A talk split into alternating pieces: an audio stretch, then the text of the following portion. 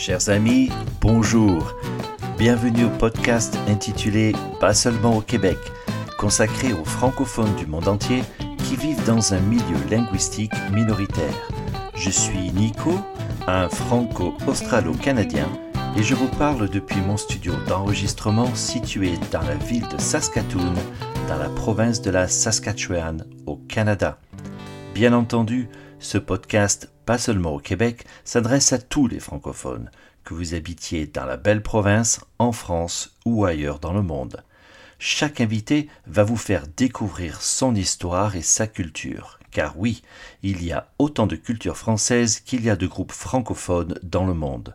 Rien qu'ici au Canada, hors Québec, nous avons près de 3 millions de personnes qui parlent le français et qui le vivent tous les jours dans un milieu majoritairement anglophone.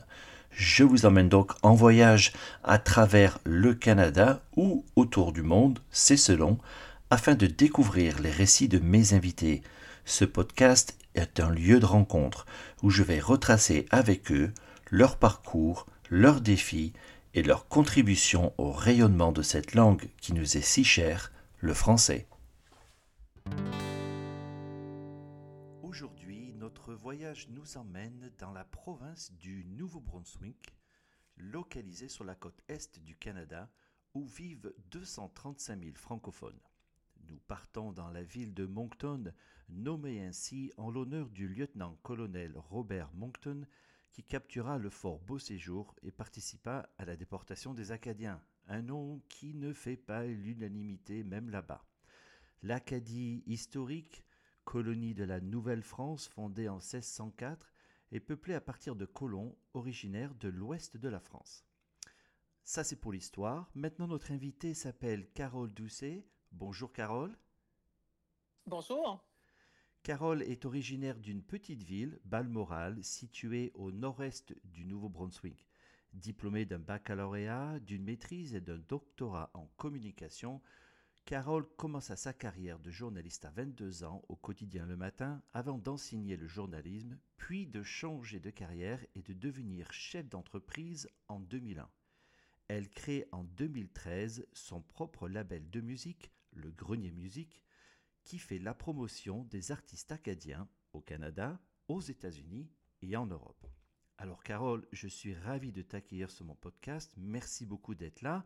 Tout d'abord, mes félicitations pour ton parcours. Pourrais-tu revenir un peu plus en détail sur celui-ci?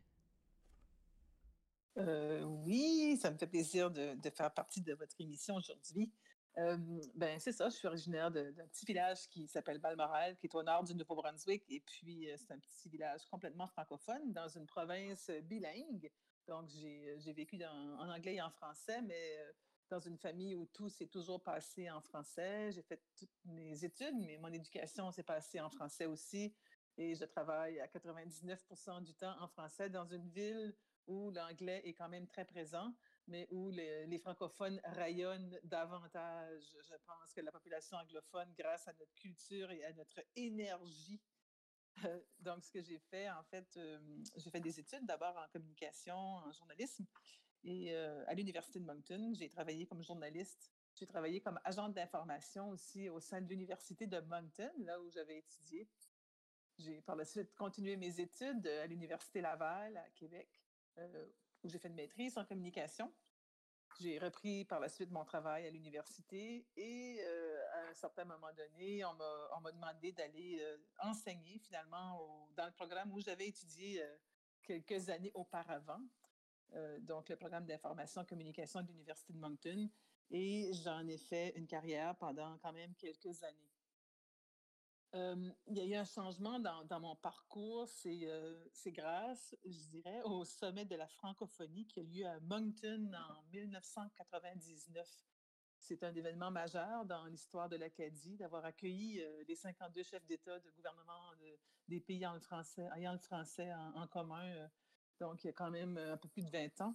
Et c'est 25 ans, je dirais même. Cet événement-là nous a, complètement changé un peu la face de la ville de Moncton parce que d'accueillir un événement francophone de cette envergure-là a nécessité beaucoup de ressources finalement dans tous les secteurs. Et, moi, j'étais donc prof de journalisme Et on m'a demandé d'aller travailler au sommet pendant une année pour m'occuper des relations de presse. Et c'est ce que j'ai fait. Donc, j'ai été un peu en, prêt de service finalement de l'université vers les affaires intergouvernementales du gouvernement du Nouveau-Brunswick, où j'ai dirigé les, communications de l'événement. Et puis, euh, on a accueilli 800 journalistes du monde entier. Et puis, euh, par la suite, quand j'ai dû retourner à mon travail habituel, j'ai trouvé ça extrêmement difficile de ne pas être dans l'événementiel. Et j'ai dit, c'est ce que je veux faire. Mais cette année-là, j'avais reçu une bourse d'études pour aller en France, pour faire mes études doctorales. J'ai quand même décidé d'aller faire ma scolarité de doctorat, tout en sachant que ce que je voulais faire, c'était vraiment travailler dans le monde culturel et événementiel au Nouveau-Brunswick chez moi. Donc, c'est ce que j'ai fait à partir de l'année 2001.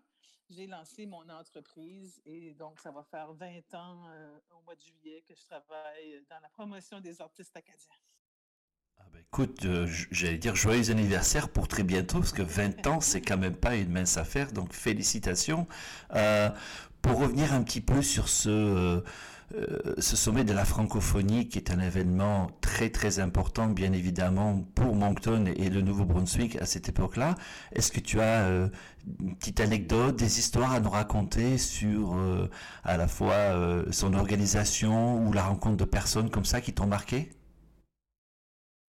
Ça a été pour moi une expérience exceptionnelle parce que j'ai dû accueillir des, journalistes de, partout, de, du Figaro, du Monde, euh, de Paris, euh, de tous les pays du monde finalement. Donc, j'ai travaillé avec des journalistes de partout et ça a été vraiment euh, une expérience assez incroyable.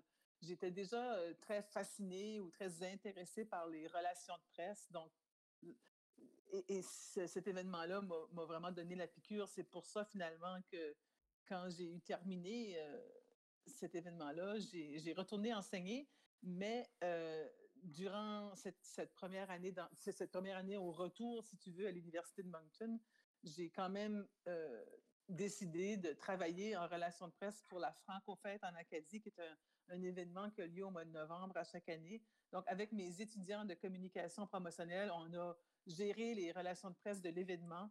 Euh, comme on venait juste de terminer le sommet qui était euh, au, début septembre, ça faisait deux mois. Et donc, c'était encore tout frais dans ma mémoire. Donc, on a, travaillé en, relation de presse euh, avec les étudiants du cours de communication. Et puis, quand, l'année a été finie et que j'ai décidé de, de, ne pas retourner finalement sur les bancs d'université, j'ai commencé à travailler pour cet événement-là, la Francofête en Acadie, comme, comme, conseillère en communication. Et par la suite, ben, ça m'a apporté à, faire à gérer les relations de presse de plusieurs événements, festivals, un peu partout en, Acadie. Et euh, j'ai fait ça pendant euh, cinq ans à peu près, jusqu'à ce qu'à un moment donné, j'ai un artiste avec qui j'avais travaillé euh, comme attaché de presse qui m'a demandé de devenir sa, gérante.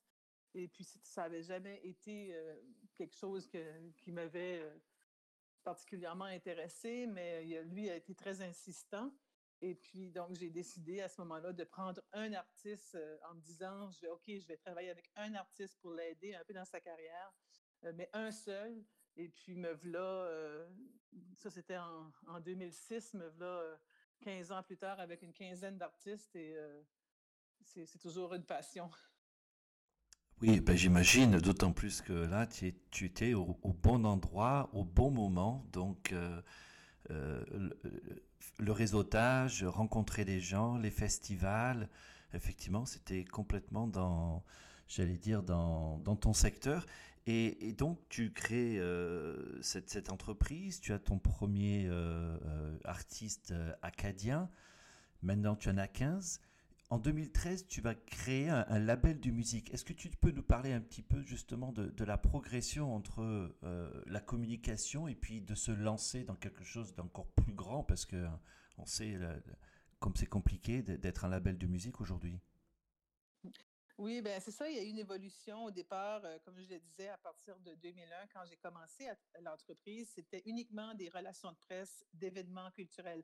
Donc, je, gérais les relations de, festivals, surtout, de différents événements. Je faisais beaucoup de lancements de disques, de livres, de films. J'étais attachée de presse d'artistes. Et puis, euh, après cinq ans, donc, j'ai commencé à faire la, gérance de la carrière d'un artiste en musique.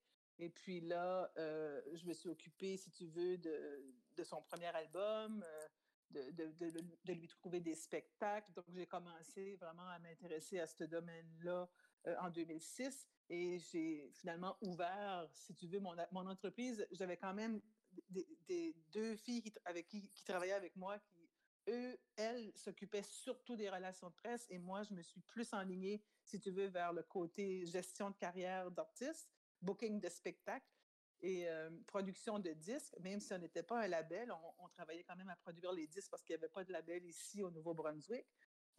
Et par la suite, ça a évolué. J'ai commencé à travailler avec plusieurs artistes et à un moment donné, on s'est rendu compte que en fondant un label, ça serait plus facile pour toutes sortes de raisons, on a donc fondé le label en 2012, sorti le premier disque en 2013. Et euh, ça nous a permis finalement de, pouvoir euh, avoir du, trouver du financement pour les artistes, travailler avec des distributeurs, en faire une meilleure promotion, travailler à gérer, administrer les, droits d'auteur de ces artistes-là avec les radios et, essayer de placer des chansons ici et là. Donc, Aujourd'hui, donc ça fait en 2013, donc aujourd'hui, huit ans plus tard, on, va sortir le 30e album du label euh, au mois de juin. Et il y, en a, il y en aura cinq encore cette année et on en prévoit encore au moins cinq l'an prochain. Donc, on va se rendre au moins à 40. on ne connaît pas trop l'avenir du disque, mais je pense qu'on va quand même continuer à, produire des disques, même si on n'a peut-être pas nécessairement, on n'aura peut-être pas éventuellement le support de CD. Pour l'instant, on fait encore euh, des CD, mais on fait surtout euh, aussi des vinyles. On, fait, on a même sorti un 45 tours cette année, puis il y a même un artiste qui a fait une cassette. Et puis, euh, on travaille beaucoup, évidemment, sur toutes les plateformes de, digitales, numériques, là, euh, les Spotify de ce monde, pour, pour, faire la promotion des chansons. Mais notre rôle est beaucoup aussi axé sur euh, faire en sorte que les radios, les radios jouent les chansons de nos artistes, bien sûr, parce que surtout en cette année de pandémie où il y a eu peu de spectacles ou presque pas de spectacles, on a travaillé beaucoup plus fort sur le disque. Oui, alors disque, vinyle, cassette, tout ça, ça revient effectivement à la mode. Donc c'est pas désuet de retourner euh, vers, ces, euh, vers ces outils. Euh, bien évidemment, les plateformes, c'est le plus gros du marché. Tu, tu, discutes, tu, tu, nous parles de, promotion de la musique acadienne donc au Nouveau-Brunswick et j'allais dire dans les maritimes. en France, il y a la SAGEM qui gère la musique française et qui impose aux radios françaises, euh, je pense, euh, de d'émettre 60% euh, de musique française dans le programme, si mes souvenirs sont bons. Est-ce qu'il y a une telle réglementation au Canada? Oui, c'est-à-dire que la SACEM en France gère les droits d'auteur, si tu veux, des artistes. Donc, lorsque les chansons tournent à la radio, ici, l'équivalent, c'est la SOCAN. Mais ce qui, euh, en fait, ce qui détermine, euh, l'organisme qui détermine, euh, qui réglemente le pourcentage francophone et de styles musicaux, c'est le CRTC, le Conseil de radio-télédiffusion canadienne. Donc, c'est eux qui gèrent, si tu veux, le pourcentage qu'il doit avoir dans chacune des radios. Et puis, oui, il y a un pourcentage francophone. On, souhaiterait toujours que ce soit plus élevé. On, fait toujours des pressions pour que ce soit dans les meilleures heures d'écoute aussi. Euh, c'est toujours un, débat constant dans les radios au Canada euh, et ici aussi. Donc, finalement, euh, c'est un débat qui va, je pense, se poursuivre éternellement. On souhaiterait finalement aussi que les, plateformes d'écoute de streaming telles iTunes et Spotify et tous les autres deviennent aussi des, organismes qui seraient gérés un peu comme les radios parce que il y aurait, euh, il y aurait plus de redevances aux, artistes, ce qui n'est pas le cas tout de suite. Euh, les, les, revenus de droits d'auteur qui, sont générés par euh, les radios sont très importants pour les artistes. C'est une des principales sources de financement aujourd'hui. Par contre, tout ce qui est plateforme de, de streaming, ça rapporte pratiquement rien. en fait, ce qu'on souhaiterait, c'est que tous ces, ces, ces géants de l'industrie de la musique, que sont les Spotify et les iTunes de ce monde, soient réglementés euh, comme le sont les radios pour faire en sorte que les revenus euh, octroyés aux artistes soient plus importants finalement parce que tout de suite, les revenus de ces plateformes numériques sont, sont très minimes.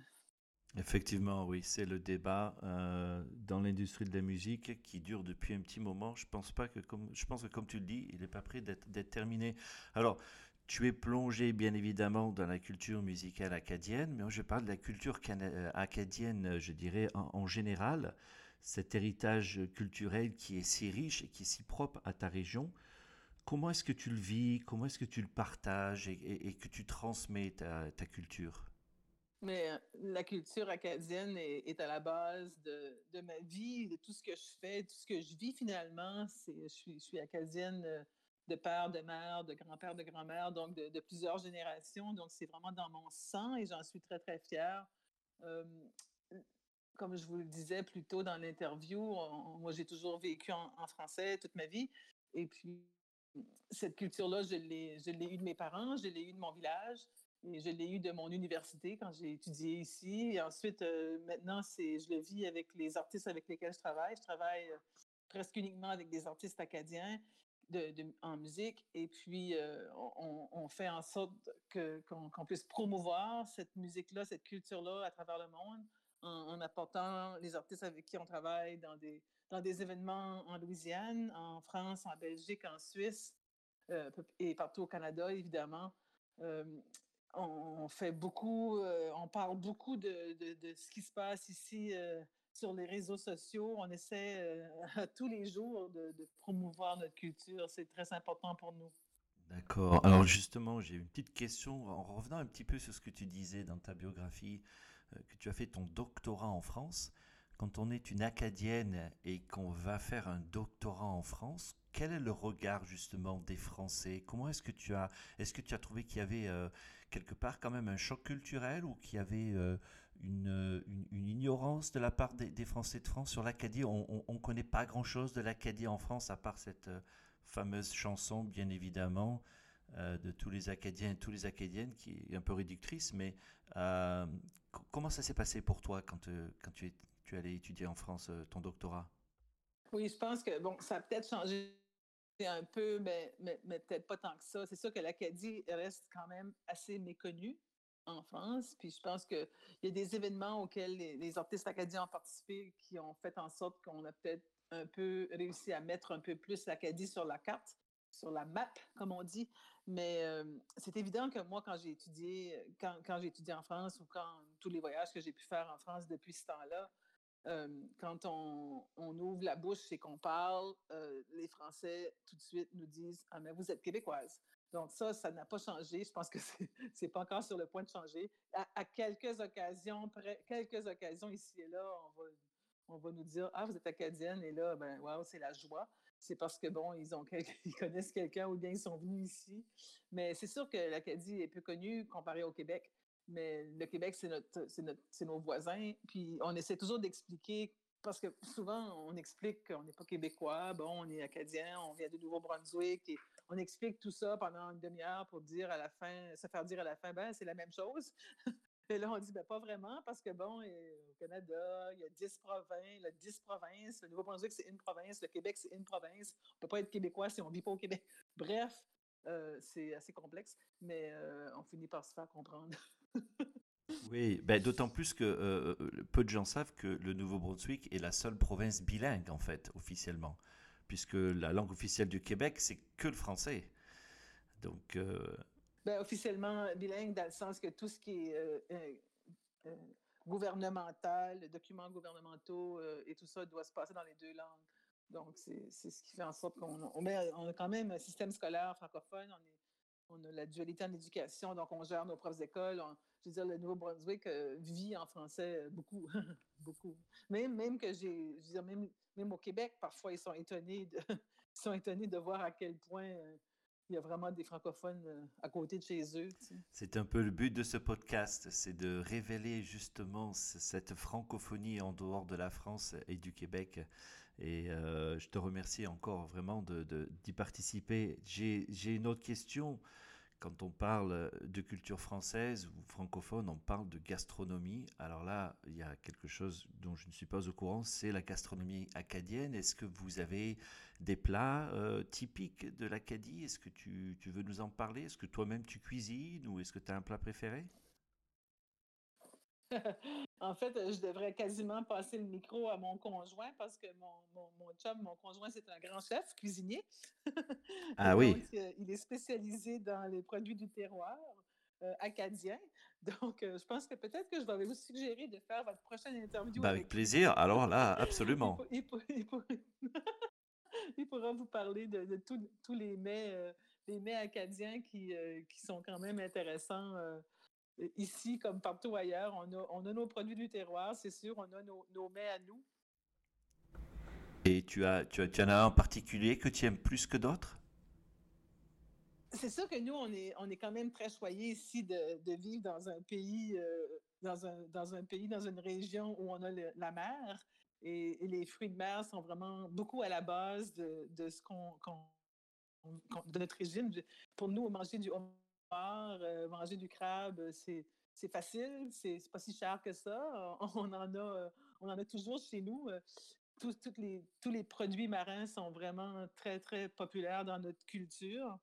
Donc, c'est sûr que je, dirais que ce qui est, tout ce qui est à la base de fruits de mer est, vraiment, euh, est vraiment typique de la cuisine acadienne. Une des choses qui, nous touche, qui se rattache à notre culture alimentaire. D'accord, oui. Mmh, bah, effectivement, je vais, prendre, je vais te prendre au mot et je ferai une édition spéciale, un numéro spécial avec ton, avec ton époux euh, sur la cuisine acadienne. Ça sera avec un grand plaisir. Dernière question pour finir. Euh, cette année 2020, on le sait tous, a été euh, spéciale, c'est le moins qu'on puisse dire.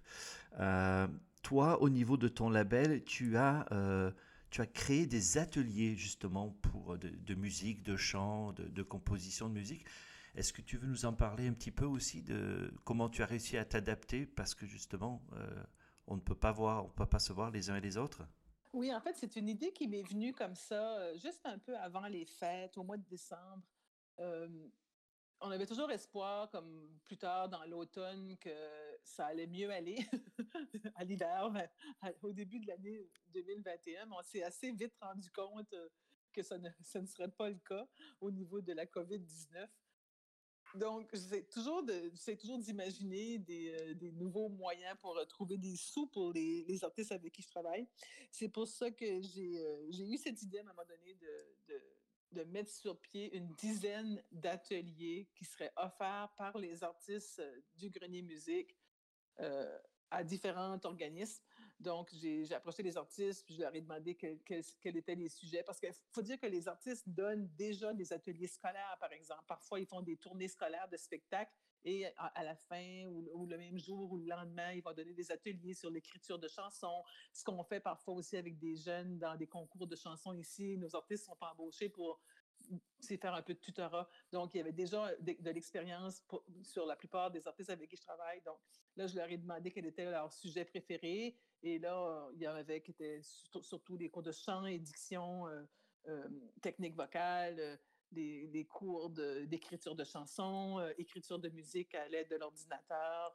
D'autres artistes, c'est plus sur la diffusion de spectacles sur Internet, les bonnes méthodes. Donc, vous voyez un peu le genre de choses, toujours axé sur un peu l'industrie aussi, même apprendre à connaître le fonctionnement de l'industrie de la musique ici, les acteurs clés, tout ça. Donc, ce que j'ai fait, c'est que j'ai développé 10 thèmes avec une courte, courte description de chacun et j'ai envoyé ça dans l'univers du monde des diffuseurs de spectacles, des salles de spectacle, des organismes acadiens francophones d'un peu partout, des sociétés culturelles. Et j'ai proposé les artistes et les sujets avec un, un, prix au bout de tout ça par heure ou par deux heures.